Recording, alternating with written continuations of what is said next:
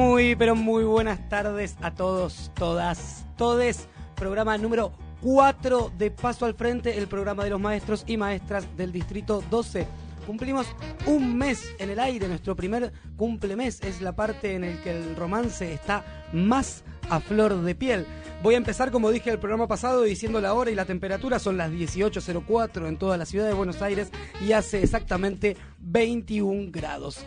Hoy tenemos un programón al servicio de la comunidad educativa porque vienen a hablar con nosotros Sebastián Sina, nuestro querido Sebasina y Alejandro Brecharoli, que vienen a contarnos sobre qué cobramos, cómo cobramos, cuándo cobramos y por qué cobramos tan poco. La veo a mi querida Mabel San Paolo que hace su entrada triunfal a nuestro estudio.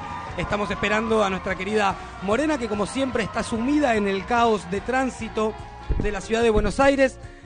Saben, tenemos redes sociales, tenemos Instagram, tenemos Facebook, tenemos Twitter, nos encuentran como paso al frente en todas ellas. Pueden mandarnos ahí, si tienen ganas, sus consultas sobre sus haberes. Seguramente responderemos con más celeridad que el famoso mail consulta de haberes al que todos hemos escrito alguna vez. Y bueno, así como la noticia de los maestros y maestras en este momento es que tenemos cierre de bimestre. Y acá mi operadora a quien saludo también, Natalia Bravo, gracias a ella sale el programa, y nuestra operadora que ha vuelto, Liliana Rocco, bienvenida a tu casa, un gusto tenerte acá con nosotros. Saben, la señorita Liliana Rocco, que es una maestra excelente, seguramente ya tiene hechos todos sus boletines, porque te cuento Natalia, vos que no estás en contacto con una escuela, entregamos boletines la semana que viene, es un momento de tensión en las escuelas porque no llegamos, los curriculares no te ponen las notas, andás corriendo, tenés que escribir, también Natalia, esto no lo sabes, para cada uno y cada una de los chicos y chicas, además de poner las notas, tenés que poner se destaca en y tiene dificultades en. Y como esta es la semana de los boletines, se nos ocurrió que acá, en Paso al Frente, también teníamos que tener nuestra entrega de boletines. Así que hoy abro una sección nueva, especial, que es el boletín semanal. Vamos a hacer el boletín de la semana y vamos a poner las notas. Las notas en los boletines eh, ahora está cambiando. Esto que estoy diciendo ya quedó un poquito viejo, pero históricamente, hasta hace unos años y cuando yo iba a la primaria, vos te podías sacar un insuficiente, un regular, un bueno, un muy bueno y un sobresaliente, ¿no es cierto? Y en nuestro boletín de esta semana, el insuficiente es para el señor Manuel Cornejo.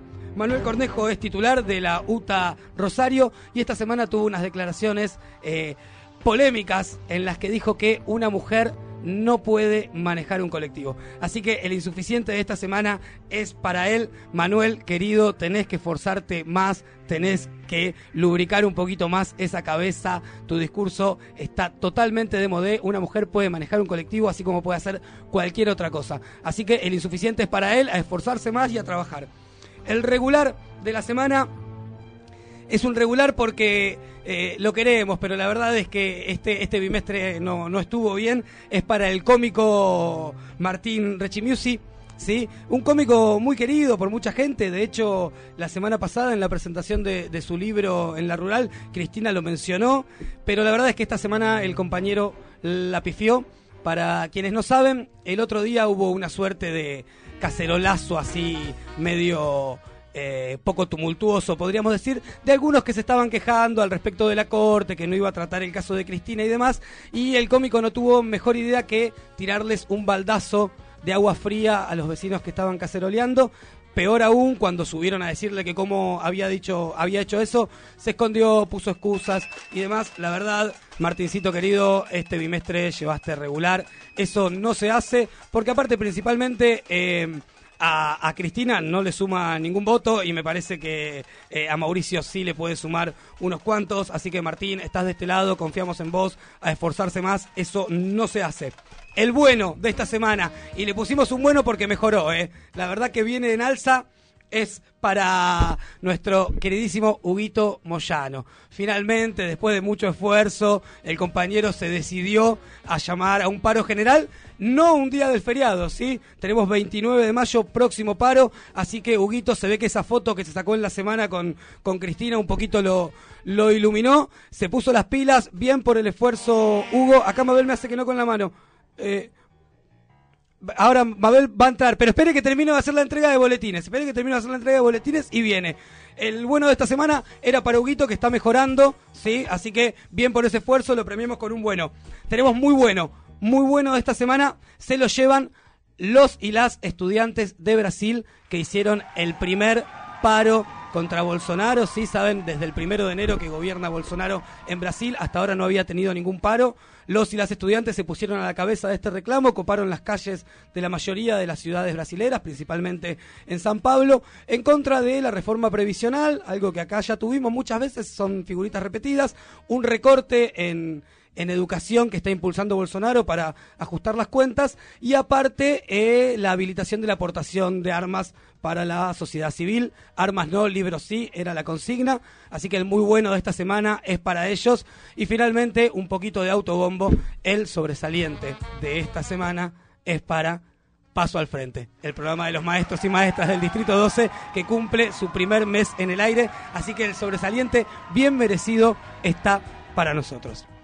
Vamos a escuchar ahora toda una lista de temas que estuvieron votando en la semana en nuestro Facebook.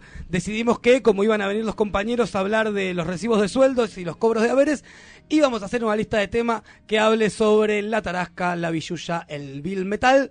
Fueron proponiendo, fueron votando y vamos a escuchar en primera instancia mensajes de amor de curso legal de Joan Manuel Serrat en la voz de Pablo Milanés.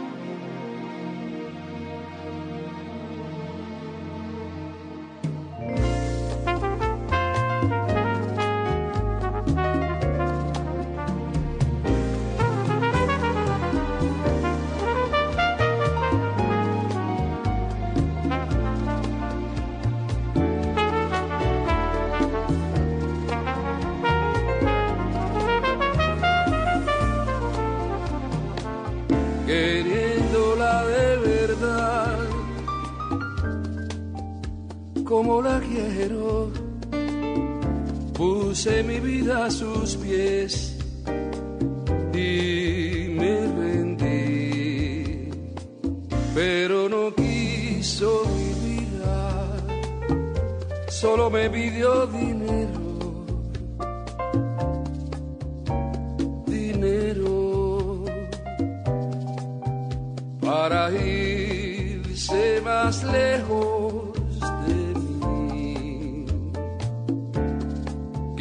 española de verdad, como la quiero, bregaré de sol a sol con frenesí. Y vaciaré mis bolsillos para mandarle dinero, dinero para irse más lejos de mí. Uno por uno, cada billete que ganaré, devotamente por las dos caras los besaré. Y así cuando le llegue, no diré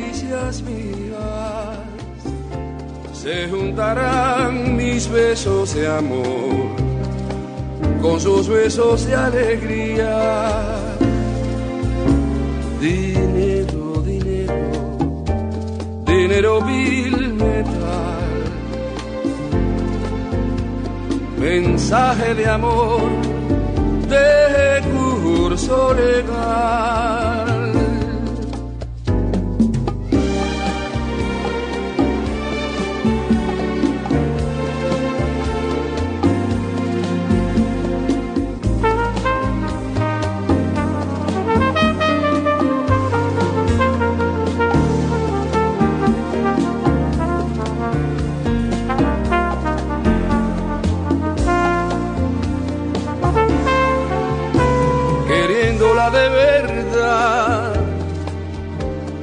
Como la quiero. Cuanto más dinero mande, más se alejará de aquí. ¿Qué tal si voy a buscarla disfrazado de dinero? Dinero. Y los dos juntos huimos de mí. Dinero, dinero, dinero vil metal. Mensaje de amor de curso legal.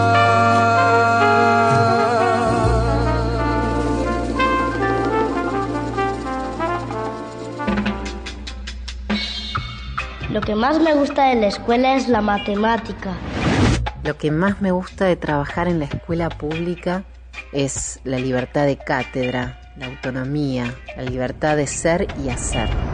Paz, paso al frente, la voz de la escuela pública en el aire.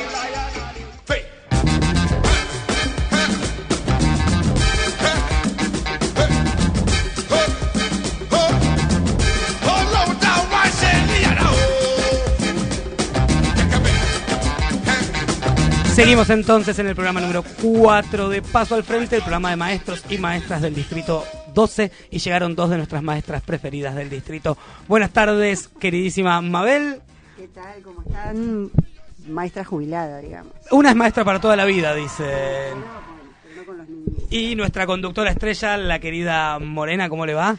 Hola, ¿cómo andan? Otra vez, otra odisea. Después les voy a ir escribiendo los capítulos, ¿no? Esta vez me tomé el 34 en Juan. Justo, me bajé en Carrasco y caminando como una como una loca llegué hasta el programa, ya voy a Ojo que podríamos hacer una road story, digamos, un, un coso de ruta, una novela de ruta con las peripecias de Morena. Y saludo también a la integrante más pequeña del programa, que la veo del otro lado de la pecera, la compañera Camila De Vita, que es quien se encarga de hacer toda nuestra gráfica para las redes sociales, ¿sí? Todo nuestro flyer y demás está hoy presente en el estudio. Fundamental, Camila. eh, así que también un saludo para ella.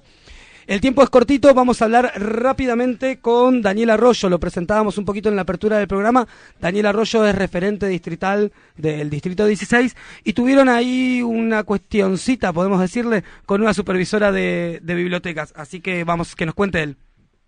Hola Daniel, ¿nos escuchás? Hola, sí, te escucho. Buenas tardes, ¿cómo están? ¿Cómo estás Dani? Un gusto tenerte acá al aire. Bueno, contanos un poquito qué pasó con esta supervisora. Bueno, les cuento un poco la, la cronología de, de los sucesos en el distrito 16, eh, curriculares y todos los curriculares y también desde el área de biblioteca están trabajando en un proyecto de carácter distrital que es Mujeres eh, Argentinas que hicieron historia. El 7 de mayo de este mes se realiza una jornada EMI justamente para abordar con todos los curriculares y los bibliotecarios cómo se iba a trabajar desde las aulas, desde las escuelas dicho proyecto. Hmm. Lógicamente, muchos, muchos docentes incluyeron a las madres y a las abuelas de Plaza de Mayo entre estas mujeres Lógicamente. de la historia argentina. Y ahí empiezan una seguidilla de comentarios, en los primeros relacionados a que, bueno, incluir a las madres era meter a la política en la escuela, hasta que finalmente llegamos a, bueno, a este dicho que es el que es conocido en este momento y que se hizo público, que es justamente lo único que hicieron las madres fue dar a luz a hijos subversivos. Dani, ¿de verdad esta señora dijo eso? A mí, o sea, me cuesta creer que en el año 2019 una señora diga eso, y sobre todo una persona que está en la escuela pública diga eso adelante de otros compañeros y compañeras. Esas fueron sus palabras. Esa fue, esas fueron sus palabras. Eh, sí, a todos nos deja pasmados, a todos la verdad este, nos descoloca que esto suceda. A ver, nosotros entendemos que esto tiene que ver con un clima de época, ¿no? Sí, que, del gobierno nacional que habilita a través de dichos, a través de normas, ya sea por el 2 por 1 poniendo en cuestionamiento si fueron 30.000 o si fueron 10.000, Mm. instalando nuevamente de manera más o menos sutil la teoría de los dos demonios, habilita que estos personajes que nosotros lo entendemos como un, como un hecho aislado, porque realmente ustedes son maestros, maestras, eh, los maestros día a día laburamos en la escuela realmente en función y en defensa de la democracia, de los derechos humanos, de la reivindicación de nuestra historia reciente. Sí. Hola Daniel, ¿cómo estás? Buenas tardes, Morena te habla. Buenas tardes, Morena. ¿Cómo estás, Dani? Gracias por la comunicación. Queríamos saber bien eh, en qué consiste esta pedagogía o los recursos que se están utilizando en las escuelas con respecto a la historia más, más cercana nuestra dentro de la democracia. Eh, ¿qué, qué, qué- qué implica una práctica en derechos humanos? O sea, el abordaje de esta temática, para que nos puedas explicar un poquito y podamos tomar ideas también para abordarlo en nuestras escuelas. Bien, a ver, esto lo tenemos desde el diseño curricular, ¿sí? Lo podemos encontrar, por ejemplo, en contenidos específicos como en séptimo grado, donde dice dictaduras y democracias, Mm. pero a ver, si nos vamos a una cuestión más genérica para no hacer tampoco un raconto de todos los contenidos del diseño curricular, digamos claro, que es- su enfoque Es dar una aborda, idea. Aborda justamente la defensa de la democracia, la profundización en el ejercicio de la ciudadanía, etcétera, etcétera. Este, digo, la Ley Nacional de Educación, sí, en su artículo 92, habla justamente de la defensa del Estado de Derecho y la reivindicación de la memoria colectiva y la historia reciente. A ver, ¿qué podemos hacer y qué es lo que hacemos los maestros todos los días? Mismo yo, digo, a ver, este año nosotros hicimos un trabajo con los chicos de cuarto a séptimo grado, trabajamos sobre diversos testimonios, ¿sí? Pero aparte de haber abordado testimonios de época, entrevistamos a María Adela, que es una madre de Plaza Mayo, línea fundadora. Obviamente esa entrevista se construyó con los chicos, se hizo Mm. un trabajo previo sobre los distintos medios de la época, qué es lo que salía desde la postura mediática, también se trabajó desde la perspectiva de lo que fue todo lo censurado, digamos, a ver, tenemos muchísim- muchísimas aristas para abordarlo. Desde ya, Dani, y nosotros transmitimos este programa desde el ex centro clandestino de detención en Olimpo, con lo cual, obviamente, todas estas temáticas en nuestro programa, además, tienen especial tratamiento. Eh, con esta supervisora, eh, Norma Pancita, ¿puede ser que es el nombre?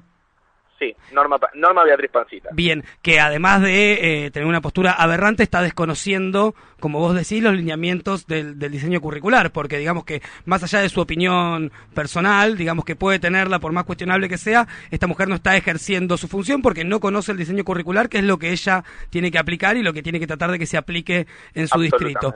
Bien, ¿qué pasó entonces después de que esta mujer hace esas declaraciones en una capacitación?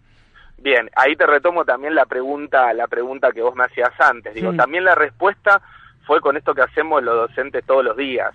Digamos, lo que decidimos independientemente de otra serie de acciones, lo primero que surgió, la verdad yo quiero poner en valor acá, que fue obviamente cuando esto empezó a circular, los delegados, los maestros, eh, empezamos a discutir un montón y la primera la primer respuesta que pensamos fue la institucional, la del aula, la de un poco poner en valor ese trabajo que hacemos todos los días y fue, digamos, lo que se planteó fue una pequeña jornada, digo pequeña porque fue un día, este, en todas las bibliotecas. Lógicamente el abordaje lo dejamos libre a lo que cada uno viene trabajando, pero a ver, sabemos que en algunas bibliotecas se leyeron testimonios, en otras bibliotecas se leyeron cuentos censurados, ¿sí? Y eso fue la primera respuesta, lo que dijimos que fue, este jueves en todas las escuelas, en las 21 escuelas del distrito, hacemos una jornada de lectura por la memoria. Hermoso. Hermoso Y- como respuesta.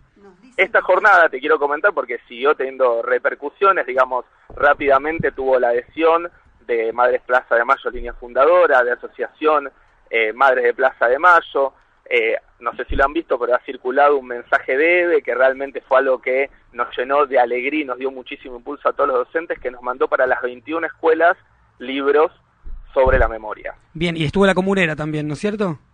Bien, esto yo lo quería aclarar porque esto vino muy de la mano de lo que es la Mesa de Derechos Humanos de la Comuna 12. Mm. sí que esto en realidad fue impulsado y también empujado desde ese espacio donde claramente los maestros que trabajamos en las escuelas, que caminamos el barrio, estamos involucrados con, los organ- con las organizaciones del territorio. Y Daniel, ¿podemos decir que esta supervisora ya no está más a cargo de, de la supervisión? Fue retirada del cargo y acá también quería, quería destacar o mencionar que el resto de los supervisores del distrito rápidamente eh, hicieron un repudio y elevaron un expediente tomando distancia justamente y, y repudiando, valga la redundancia, de, de los dichos de esta supervisora y en este momento ya, ya, fue retirada del cargo. Buenísimo, Dani. Bueno, te agradecemos muchísimo por la comunicación, porque nos hayas contado un poco en, en primera voz lo que estaba pasando en el Distrito 16. Nos alegra mucho también que la respuesta haya sido unánime e institucional, que estas cosas no pasen por alto. Y bueno, seguimos en contacto, tienen acá todo nuestro apoyo de los compañeros y compañeras del Distrito 12 y de Paso al Frente. Dale, muchísimas gracias. ¿eh? Abrazo grande para vos. Abrazo grande para todos y todos.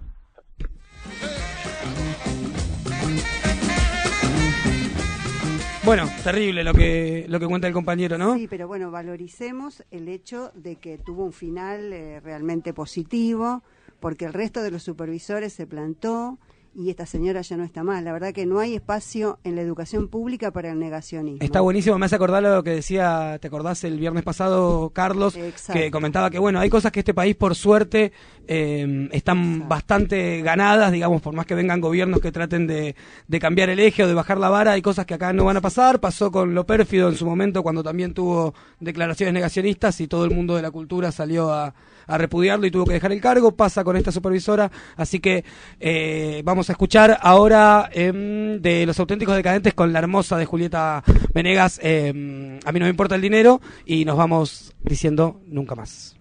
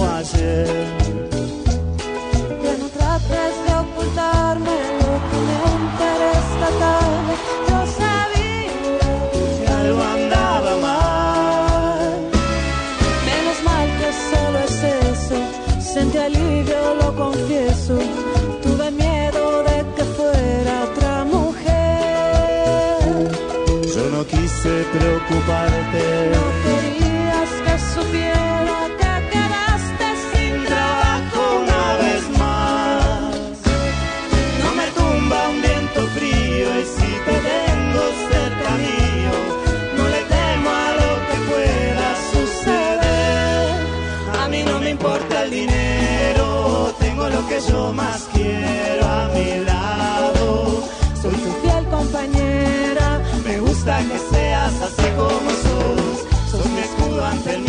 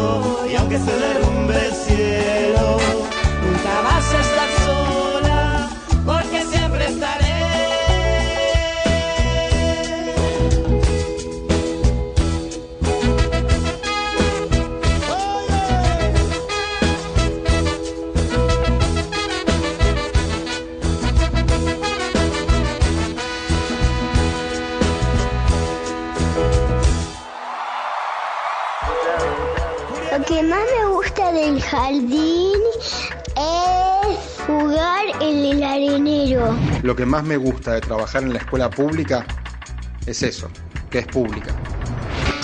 Paso al Frente, la voz de la escuela pública en el aire.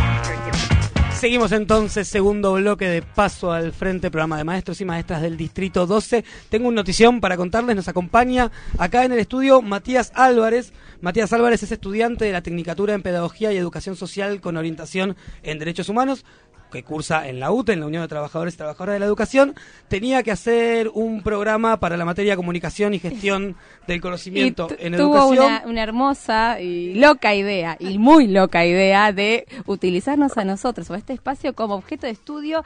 No sé si tomó una buena decisión, pero bueno, vamos a hacer lo mejor posible, aportar todo lo que podamos para que ese trabajo salga de 10. Seguro que es una excelente decisión. Así que nos están estudiando en este momento. Eh, abrazo para Matías, nos dejó unas preguntitas eh, para que le contestemos. Así que puede quedarse detrás de este vidrio de la pecera y observarnos, ¿no? Como si fuéramos una especie en extinción, tal vez. Bien, lo que sí, ya estamos ahora en el piso y no perdamos más tiempo porque son muchas las preguntas que estuvieron llegando. Buenas tardes, Sebastián. ¿Cómo estás? Bien. ¿Cómo andan? Buenas tardes, Alejandro. Buenas tardes, ¿cómo andan? Bueno, un, un gusto tenerlos acá, un lujo y queremos que sepan. presentar, eh, por más que vos ya lo, ya lo adelantaste, quería hacer hincapié en que son una de las personas, son dos de las personas con más conocimiento en salarios. Nosotros decimos salarios, pero es en recibo de sueldo, en expedientes, en un montón de palabras raras y difíciles que tenemos Haberes. que tomar. Haberes, sí, pagos, saldos. Liquidaciones. liquidaciones eh, y que son necesarias porque claramente somos trabajadores y trabajadoras de la educación y necesitamos conocer qué es lo que va a llegar a nuestro bolsillo cada, cada mes y lamentablemente tenemos serias dificultades de leer nuestro recibo de sueldo. Exactamente, los compañeros y compañeras del distrito estuvieron ya en la semana mandando varias preguntas. Es un tema que obviamente convoca a todo el mundo. Y yo a lo mejor para romper el hielo, la primera pregunta que queríamos hacerles es, ¿quién nos paga? A nosotros. ¿Cómo llega la plata? ¿Cuál es el, el circuito que hace la plata hasta que llega a nuestras cuentas bancarias? Te lo reformulo, vamos al revés, digamos. A ¿Cómo ver. hacemos para cobrar? Dale. Tomas un cargo, acto público en la escuela, se genera el alta, se hace un expediente, ese expediente pasa al distrito, del distrito de la parte contable pasa al Ministerio de Educación, donde hay varios controles. Una vez que eso está todo ok, pasa a Hacienda, que es lo que es liquidación de haberes, liquidación de haberes deposita. Ese es más o menos el recorrido, explicado brevemente, De para que, digamos, desde de que tomo posesión adelante. del cargo hasta que eh, cobramos. Bien, el gobierno de la ciudad manda una caja a Hacienda y Hacienda de ahí distribuye a todos los trabajadores del gobierno de la ciudad, entre ellos maestros y maestras. Y la primera vez, porque eso a veces este, es una problemática La primera vez tiene una particularidad, Sí. porque uno no está trabajando y necesita tener la cuenta sueldos. La cuenta sueldos también la abre Hacienda. Debería, a ver, una de las cuestiones que son fundamentales es que Hacienda debería avisar al docente que tiene abierta la cuenta y por ende tiene depositado el salario. Bueno, es una de las cuestiones que, Que no por lo sucede. general no sucede y a veces tenemos reclamos de "No, estoy sin cobrar hace meses y capaz que hace ya un mes o 15 días tiene depositada la plata y nunca Y no lo sabe. Tal cual. Bien. Y la apertura de esas cuentas, porque la otra vez hablaba con una compañera que me, me pidió también que, que lo traiga acá. Eh, a mí yo tuve la suerte de que me abrieron la cuenta en el Banco Ciudad. Todas se abren en el Banco Ciudad, ¿no es cierto? Sí, se abre en el Banco Ciudad, eh, en la sucursal más cercana, Más cercana. a la escuela donde vos... eh, Bien, la otra vez una compañera no se la abrieron en la sucursal más cercana y de hecho tenía doble apertura de cuentas. Tuvo dos cuentas eh, abiertas. Este tipo de errores suelen suceder, son cosas que... En general, no. Bueno, buenas tardes a todos, eh, compañeros, muy contentos, compañeros, compañeras, compañeros, muy contentos de estar acá en este programa de radio, en Paso al Frente, el programa de los trabajadores del Distrito 12, de los maestros y las maestras.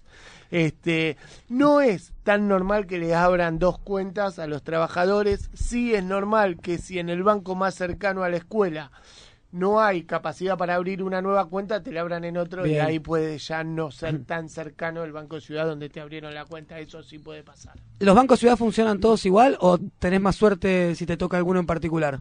¿Hay No. bancos Ciudad que sean famosos por tener más dificultades? No, no, no, no, en Bien. ese aspecto no. Porque a mí el de Pasaflores lo odiaba, digo, a lo mejor tuve mala suerte y me, me tocó a mí, son todos igual Ah, bueno, capaz que de te muy demandado y tenés mucha gente y tenés que esperar un montón, pero no, no, no. Bien. No, una vez que cobrás, te acercás al banco, obviamente tenés que tramitar la tarjeta de débito, pero te acercás ya con el DNI y podés retirar de, directamente de la caja. Bien, y en, con respecto al recibo de sueldo, porque nosotros y nosotras no recibimos un papel en mano en las escuelas, sería interesante que nos expliques bien cómo accedemos y cómo podemos ver todos los recibos de sueldo, porque en algunos meses aparecen dos o tres recibos. Yo tuve recibo en papel. ¿Vos llegaste a esa época? Eh, no, mm, creo que no. Era una época hermosa. Yo cobraba por Juncadela en la escuela. Bueno, e- e- esa época dorada. Creo que en el 2012 todavía. Yo cuando sí, entré a la escuela llegaban los recibos, se ponían en sala de maestro y tenías que ir a buscarte y sabías cuánto cobraban todos y todas aparte. Uno iba y chusmeaba a ver, Claro. che, ¿y la directora cuánto cobra? Ah, Ah, igual tenemos la grilla, pero ahora hay que acceder a, un, a una página, a una web. Hubo cambios, estaría bueno que nos aclaren un poquito eso y, y no digo es- exactamente botón por botón, pero darnos un panorama de cómo Sí, ver la, página es eh, BA desde adentro. Hmm. Ahí ingresás, como ingresábamos antes a mi Buenos Aires web, Quill y la clave que bueno uno uno elige para, para seguridad. Y a partir de ahí, bueno, ya vas buscando en las pestañas y te aparece eh, la descripción de cada uno de los meses y la cantidad de recibos. A veces depende de la cantidad de cargos. Si tuviste una baja o una alta, vas a tener el recibo de la baja y, la, y el recibo del alta. ¿Hay un recibo solo por todas las suplencias o cada suplencia tiene su recibo? Cada suplencia tiene su recibo. Cada, O sea que si hice una suplencia de tres días, de cinco Vas a días. tener un recibo por la escuela 5 del distrito 12. Hiciste una suplencia de 10 días en la 15 del 12, vas a tener otro recibo. Tomaste horas en media, vas a tener otro recibo por la cantidad de horas que fuiste tomando. ¿Y Sí, cómo me doy cuenta a qué escuela corresponde cada recibo, Ale? Bueno, mira, eh, arriba, eh, donde está toda la numeración del recibo de sueldo que dice la fecha que entré al cargo, el código de cargo que tomé, hay un numerito que arranca en general con doble cero. Primero viene, después de ese doble cero, el número de distrito y atrás el número de escuela. Bien. Y aparte tenés la fecha de ingreso al cargo. Siempre en los recibos de sueldo figura la fecha de ingreso al cargo que me están pagando, que me están liquidando en ese recibo. Los Eh, compañeros... Perdón, No, More. no, no, quería decirles a los compañeros que tengan el recibo a mano, entren desde el celular, se puede, véanlo ahora, así es más claro y podemos ir señalando dónde están. Y entonces tenemos que decir que después del 00 tiene que decir 12, estamos en el distrito 12, y después el número de escuela. Sí, Ahí nos damos cuenta. Y los compañeros y compañeras que a lo mejor trabajan en más de un nivel, que pueden trabajar en primaria y media o primaria e inicial, lo mismo, tienen su escuela nomenclada y una única cuenta, ¿no es cierto? Sí, los que están en media ya tienen un código especial. Esto que estamos diciendo es principalmente para primaria. ¿Sí? Bien. Otra de las preguntas que nos hicieron en la semana y, y que tenían la inquietud bastantes compañeros y compañeras tenía que ver con que cada vez que tenemos mesa salarial y demás se habla mucho de las sumas en blanco y las sumas en negro.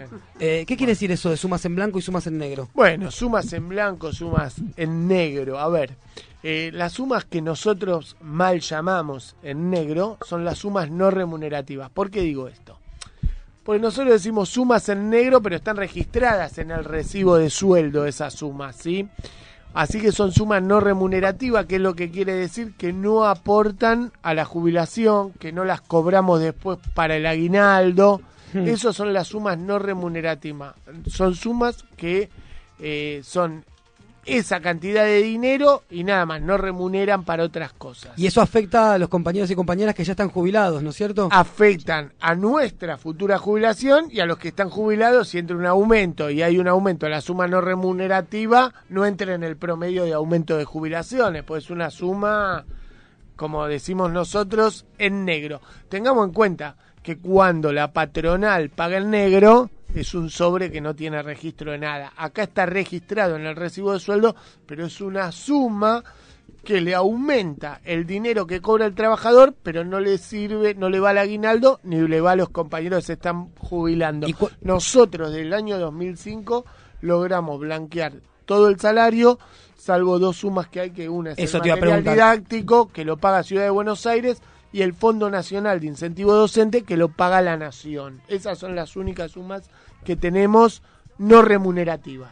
Bien, tenemos algunos mensajes, ¿no? Que llegaron con algunas consultas. Ustedes esperen que se pongan acá en los auriculares. Estamos, dale.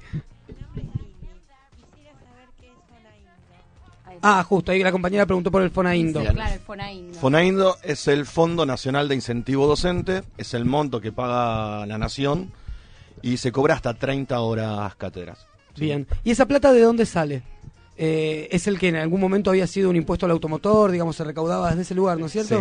Sí, sí, sí, sí, sí, Que había sido un impuesto normal en ese momento, creo que eran 150 pesos, pues estamos hablando de... Y eso de los 90 más o menos. Lo paga Nación y se lo paga a todos los docentes y, y las docentes de todo el país. Sí. Lo paga Nación, se lo gira a las provincias, a las distintas jurisdicciones y las distintas jurisdicciones lo, lo van pagando mensualmente. ¿sí? También a los docentes de escuelas privadas, digamos. para que También a los docentes de escuelas privadas. Por Quiere decir que todos los reclamos y reivindicaciones que sostenemos algunos o algunas maestras y maestros se ven percibidos en el aumento o en el salario de todos los maestros y maestras, más allá de la gestión estatal o privada. Con respecto al Fonaindo, sí. Igual tengamos en cuenta que el Fonaindo está congelado desde el año 2017, año que se derogó la paritaria nacional docente. Madre de todas las batallas, los trabajadores de la educación peleamos durante años para tener esa paritaria nacional docente y en el año 2017 el gobierno de Mauricio Macri la derogó. Bien, no tenemos más paritarias. No hay paritaria nacional docente, hay una mesa que convoca ahí a los sindicatos, expulsa a la CETERA, que es el sindicato mayoritario, y convoca esa mesa y lo que no hace es discutir salarios porque dicen que a partir del año 2017, en vez de discutir los salarios de las distintas, el, el piso salarial docente, nosotros, a ver, ha- hago un poquito de historia breve. Nosotros habíamos conseguido hace algunos años ya, con la paritaria nacional docente, que se estipule un piso salarial en todo el país, ¿sí? Y por debajo de ese piso no podía pagar ninguna jurisdicción.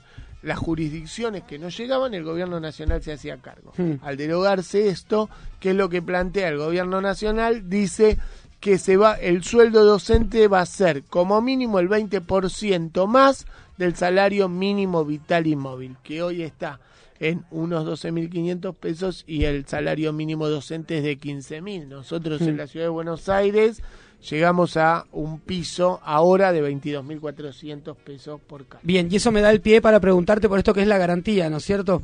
El- que la otra vez lo hablábamos con Seba, digamos, que uno discrimina y demás, y a lo mejor no llega, pero por garantía mínima todos terminamos cobrando hasta varios años entrados en la docencia lo mismo. ¿De qué se trata esto de la garantía? Pues yo, dale, de 0 a 10 años, de 0 a 60% de antigüedad, todos los docentes cobran con complemento mínimo garantizado o garantía mínima. ¿Qué quiere decir? Que lo que faltaría entre sueldo básico, antigüedad, entre la sumatoria de todos los conceptos del salario, hay un concepto en los docentes que no llegan a ese piso, que hoy es de 22.400 pesos, que entra en el complemento mínimo garantizado y llegas a ese número. Tenemos otro, otro audio, Nati.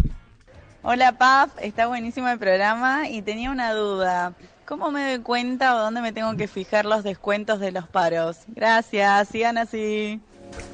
Bien, en la parte de descuentos, el, el recibo de sueldo tiene dos partes. Una que sería, digamos, la positiva, que es todo lo que nos están pagando, y la negativa, que es donde se hacen todos los aportes. En la parte de la negativa, que son los descuentos, ahí va a figurar un ítem que dice descuento, eh, primero va a decir adicional, eh, salarial por días de paro, y el otro es descuento también por días de paro. Ahí es donde está especificado el descuento del día de paro. Vale aclarar una cosa también, hemos conseguido, digo, nos cuesta un montón nos costó un montón pelear y seguimos peleando por no descuento de los días de paro. Con respecto al presentismo, digo, nosotros antes nos estaban descontando el 100% del presentismo por un día de paro. Nosotros hemos hecho una varias presentaciones en la justicia, en la cual la hemos ganado y hemos conseguido que nos descuenten una treintava parte del presentismo. ¿Cuánto era todo el presentismo, Seba, cuando te descontaban? Depende del básico. O sea, el presentismo es el 10% del básico. Entonces va a variar si es un módulo de 12 horas, de 10 horas, de 16 horas, una jornada simple o una jornada completa. Pero siempre es el 10% del básico. Antes nos descontaban el día de paro y el 100% del presentismo. El presentismo se pierde tanto por un día de paro como por una licencia, digamos. Ahora, no, ahora no es Ahora igual. no. Bien. Ahora, por una licencia sí perdés el presentismo, pero por un día de paro perdés la treintava parte del presentismo. Bien, hay determinadas licencias que Por no ejemplo, en un módulo de presentismo. 12 horas, que son casi 480 pesos aproximadamente de presentismo, por un día de paro vos perdés 16 pesos. Claro. ¿Sí? Prácticamente lo que logramos es que el descuento sea un 50% menor de lo que era. Bien, ¿hay algunas licencias que no pierden presentismo? Sí. Por ejemplo, a ver, ¿pueden decirnos cuáles son? Algunas que se acuerden. Sí, por ART, donación de sangre. Eh, causa de fuerza mayor, que es una franquicia, el 70S. Embarazo, que lo hemos conseguido hace algunos años porque antes se descontaba por embarazo. Hmm. Este, y muerte de un familiar directo. Bien. Bien, tenemos otro otro audio, ¿no, Nati? Están a pleno nuestras compas. Hola, buenas noches. ¿Cómo están? Soy Mónica. Eh, me encanta el programa. More, te mando un beso. Y bueno, quería saber, ¿a partir de cuánto, es, de qué monto eh, empiezan a descontar ganancias? Porque la verdad que todos los meses es diferente el monto que me descuentan. Gracias, buenísimo. Bueno, el impuesto a los ingresos, le contestamos a la compañera, a la fan de Morena, ¿eh? Que ganancias se empieza a descontar a partir de 38 mil pesos de bolsillo. ¿Qué quiere decir esto? Que cualquier trabajador que cobre 38 mil pesos de bolsillo eh, está alcanzado por el impuesto a las ganancias. Después hay deducciones que puede hacer si tiene hijos, si paga un crédito de vivienda propia, si paga alquiler en blanco, las tiene que cargar en la página de la FIP. Pero a partir de 38 mil pesos ya pagan ganancias. Quiere decir que cualquier docente o cualquier maestra estaría llegando con doble con cargo doble turno. estaría Claro. pagando ganancias. El tema es que, ¿por qué hay muchos que ya están cobrando cerca de 43 mil, 44 mil 800 pesos y no están pagando ganancias? Es porque el promedio todavía no le dio, porque te tiene que dar arriba de 38 enero, febrero, marzo, todos los meses. Es un impuesto anual. ¿sí? La otra vez un compañero me decía que no tomaba más horas porque si trabajaba más iba a terminar ganando menos. ¿Puede ser esto? No. No, Bien. no debe, no, nadie que trabaje más gana menos. Bien. Sí, lo que nosotros les recomendamos a los trabajadores, a los que tienen poca antigüedad, entre 0 y 10 años, es que no tomen más de 40 horas o dos cargos de maestro, ¿sí? O Mm. una jornada completa, porque con eso se asegura llevarse el complemento mínimo garantizado que se paga por doble cargo. Si toma más horas, toma un tercer cargo o más de 40 horas, le está regalando plata a Horacio Rodríguez Larreta, porque te absorben y te achican ese complemento mínimo garantizado.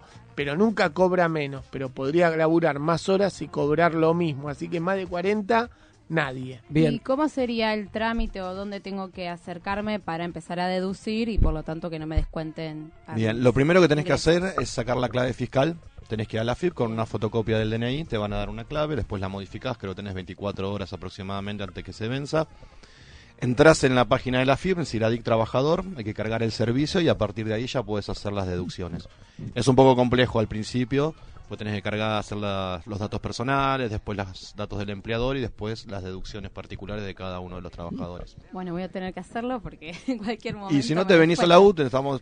de- Segundo, segundo y cuarto miércoles de cada mes, a partir de las tres y media de la tarde, está Estela, que es una compañera que trabaja en gremiales, en el equipo de salarios, y les da una mano, y si no, bueno, tanto Sebastián como yo también le podemos dar una mano. Bien, es Bartolomé Mitre, 1984, es cerca a dos cuadras del Congreso. Y si no a los referentes, que los y las referentes de UTE son aquellos compañeros y compañeras que recorren las escuelas. Acérquense cuando pueden pisar las escuelas o consigan el teléfono porque están dispuestos siempre. Tenemos uno más, me Y parece. acá, espera, una aclaración. Eh, acá en el 12, el corralón los miércoles a la tarde está Seba, que también este, la tiene bastante clara, así que los compañeros se acercan muchas veces con esas consultas. Tenemos uno más, Nati. Hola, mi nombre es Ana y quería saber cuáles son los montos por asignación eh, por cónyuge y por hijo. Muchas gracias. Bueno.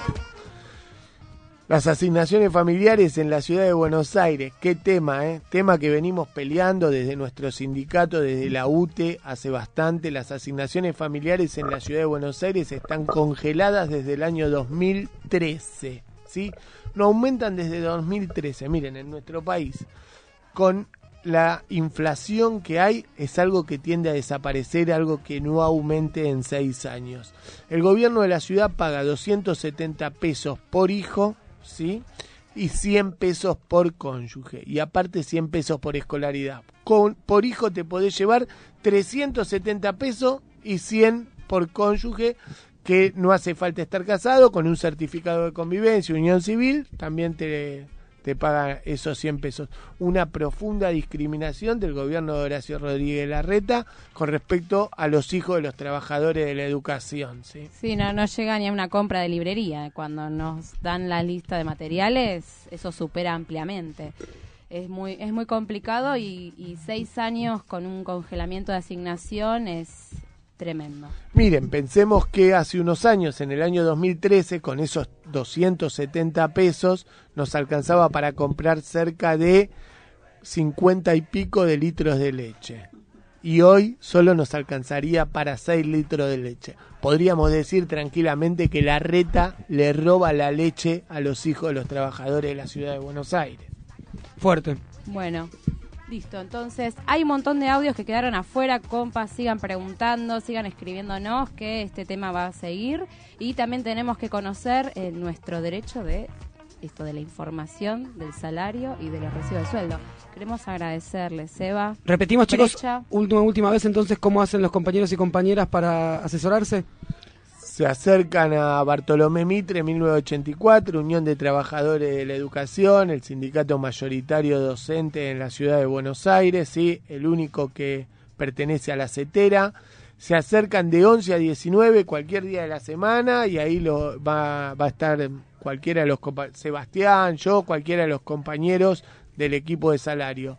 También pueden llamar al triple cinco dos nueve mil cien interno 158 y se comunican directamente con cualquiera de nosotros dos o con cualquier otro compañero que nos esté dando una mano en ese momento. Perfecto, lo ponemos eso en las redes nuestras igual para que todos puedan... También, y si no, en la subsede los días miércoles de 16 a 18 en el Corralón de Floresta. Perfecto, chicos, un placer. Muchas gracias por haber venido. Dale, muchas No. gracias a ustedes cuando quieran.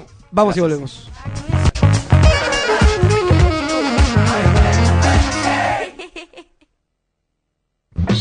Lo que más me gusta de la escuela es trabajar, ir al recreo, ir a ver videos a la sala de arriba. PAF, Paso al Frente, la voz de la escuela pública en el aire.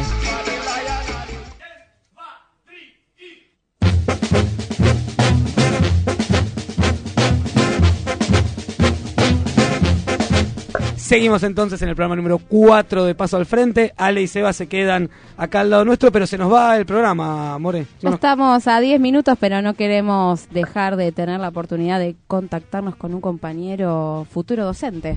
Exactamente, vamos a hablar con Santiago del Normal 5. Hablamos un poquito en la apertura. Están viviendo, la verdad, que cosas bastante feas porque, lo decíamos en nuestro flyer, el gobierno de la reta, cuando no puede con el consenso, busca la represión. Así que, bueno, Santiago nos va a poner un poquito al tanto de lo que estuvo pasando en el Normal 5. Santiago, ¿nos escuchás?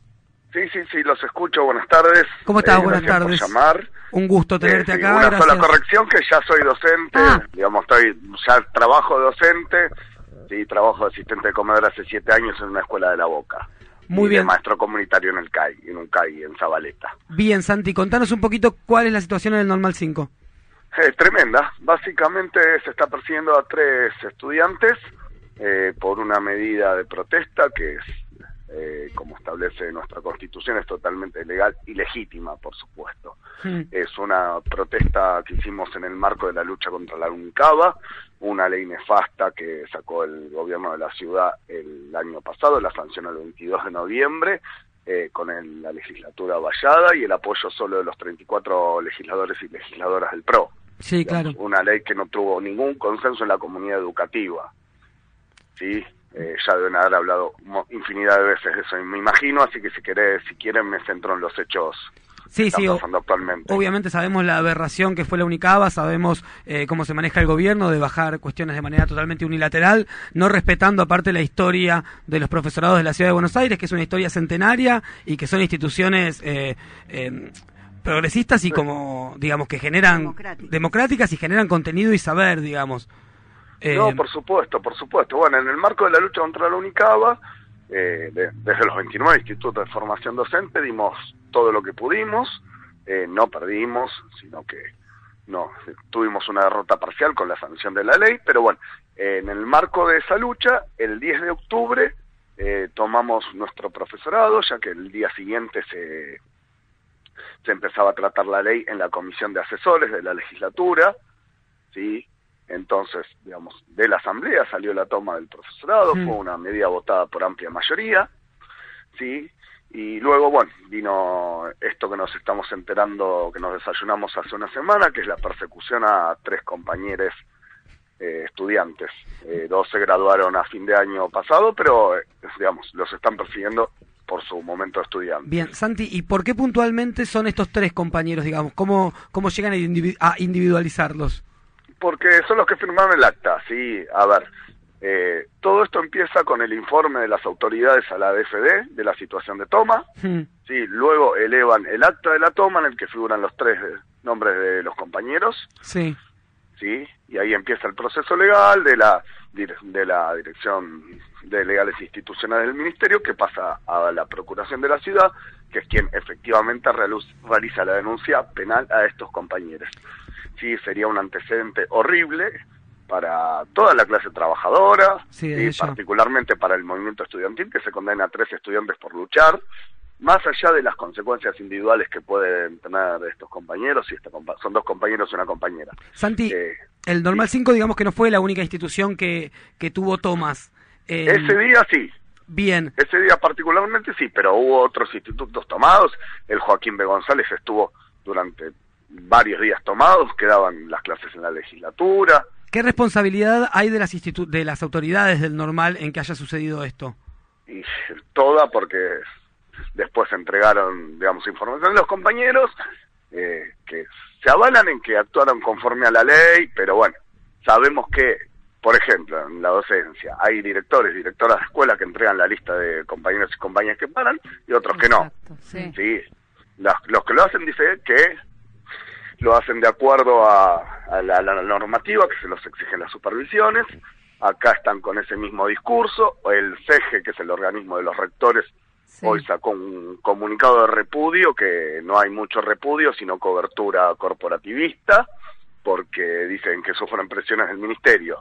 Y en vez de ampararse, eh, ampararse en las y los estudiantes que fuimos vanguardia en la lucha contra la UNICABA, Sí, en, la- en el derecho de, de, de reclamar, de luchar y organizarse. Exacto, Sí. exacto. Sí, es digamos, una, eh, digamos que eh, sutilmente son estas son listas negras. Eh, Sí, ah, son totalmente. prácticas, son prácticas que las venimos viendo en la ciudad de Buenos Aires desde hace tiempo. Existió en su momento el 0800 para les pibes que estaban organizando tomas en los secundarios. Está mal visto eh, la toma de profesorados porque lo toman como algo en contra de de una persona y en realidad es el derecho de mostrar a la sociedad la necesidad de discutir lo que, se- lo que es una universidad pedagógica, lo que es la UNICABA, porque como vos bien decís, y como hay que seguir eh, reivindicando y sosteniendo, las, la- todo lo que es modificación a nuestros profesorados en la caja curricular tiene que ser discutido con toda la comunidad educativa. Y acá, sobre todo, los docentes, los compañeros, compañeras de los normales, tuvieron que ponerse al hombro tremenda lucha, madre lucha, para poder frenar y, bueno, como vos decís claramente, esto eh, no, no es una batalla perdida, es un, es un momento de frenar. Queremos saber cómo van a continuar los compañeros y compañeras de Normal 5, no solamente con la lucha, sino acompañando colectivamente a estos tres compañeros que, que están en esta situación. No, por supuesto, por supuesto que más allá del rol que cumplió las autoridades, nuestro objetivo hoy en día es que se absuelva a estos tres compañeros que tienen una demanda penal en, en su espalda, sí, que, que obviamente no lo hicieron de manera individual o de manera colectiva de esos tres, sino representando un colectivo que había tomado una decisión. Totalmente. Particularmente, mañana hay reunión de la coordinadora de estudiantes terciarios, donde vamos a terminar de definir eh, el- eh, la movida para el martes que viene, que se planteó desde nuestra asamblea, hacer clases públicas en la Fiscalía, la Fiscalía 31, Paseo Colón 1333 a las 9 horas, que es donde están convocados a dar su primera de- declaración. La semana pasada fueron notificados y el martes eh, declaran. Bien, perfecto, Santi. Bueno, desde acá... una cosita más. Entonces consideramos que eh, como apoyo, como parte de que fue una medida de lucha decidida colectivamente, tenemos que estar acompañándolos ahí en la calle y presionando para que para la justicia no cometa una aberración más en todo este camino de aberraciones de la justicia y de la persecución del macrismo hacia quien se organiza y lucha. Bueno, Santiago, te agradecemos muchísimo la comunicación, mantenernos informados, informadas. Vamos a estar siguiendo muy de cerca la Unicaba y sobre todo todas las medidas de lucha que están haciendo todos los profesorados e instituciones educativas. Te Dale, cuando gusten saben dónde encontrarme. Bueno, vamos a estar llamándote. Muchísimas gracias. Dale, un abrazo grande. Gracias por llamar.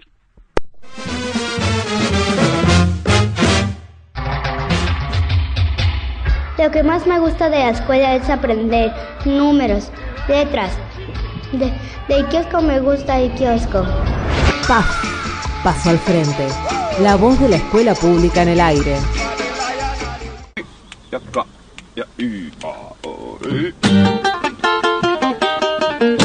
Qué rápido que pasa este programa, señoras, señores, señores. Eh, ya se nos fue, More.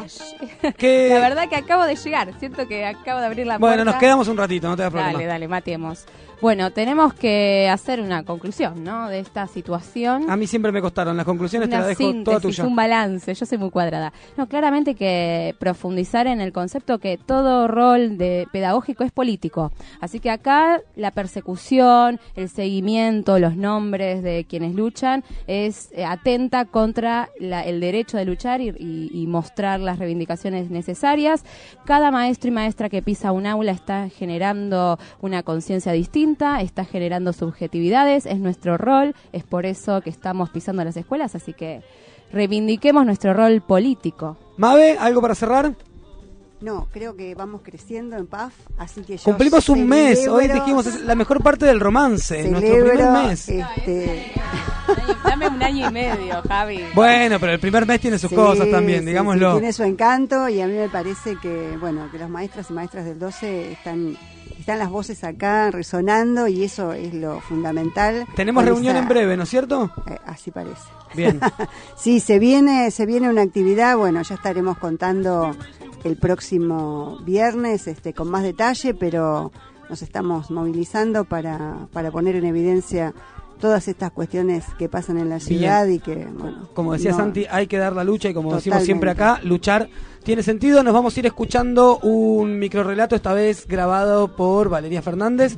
Los invitamos a que se queden escuchando. Chau Ale, chau Seba, un placer haberlos tenido acá. Nos Igualmente, vemos. compañeros, muchas gracias por la invitación. Y, eh, y nos seguimos viendo en la, en la calle, en el sindicato. Nos vemos o en la calle, en el sindicato. El día miércoles tenemos ple- un plenario de delegados en la UTE para definir, para definir, parar todos conjuntamente con el movimiento obrero el día 29, eh, que se cumple una nueva fecha este, de 50 años del Cordobazo, contra las políticas antipopulares de Mauricio Macri. Así que nos encontramos en la calle, como siempre, con todos los trabajadores y un abrazo a todos los maestros y maestras de la ciudad. La lucha obrera y estudiantil de pie. Igual fin de semana. Poemas y microrrelatos en Paso al Frente. Perfumando el aire de las aulas y las calles. No para que todos sean artistas, sino para que nadie sea esclavo. A veces son los ojos de lo suave los que ganan la riña, o el interior transparente de la carne del cactus, su fuerza verdadera. Vulnerables y valientes los pétalos también, porque fragilidad no siempre es miedo, dice el pájaro. Esa es tu parte de sangre en este mundo, que podría no ser tuya y ser nada. Mi nombre es Valeria Fernández, soy psiquiatra y banco fuertemente la educación pública. El poema que les leí es de Paula Jiménez España y se encuentra en el libro Terrores Nocturnos.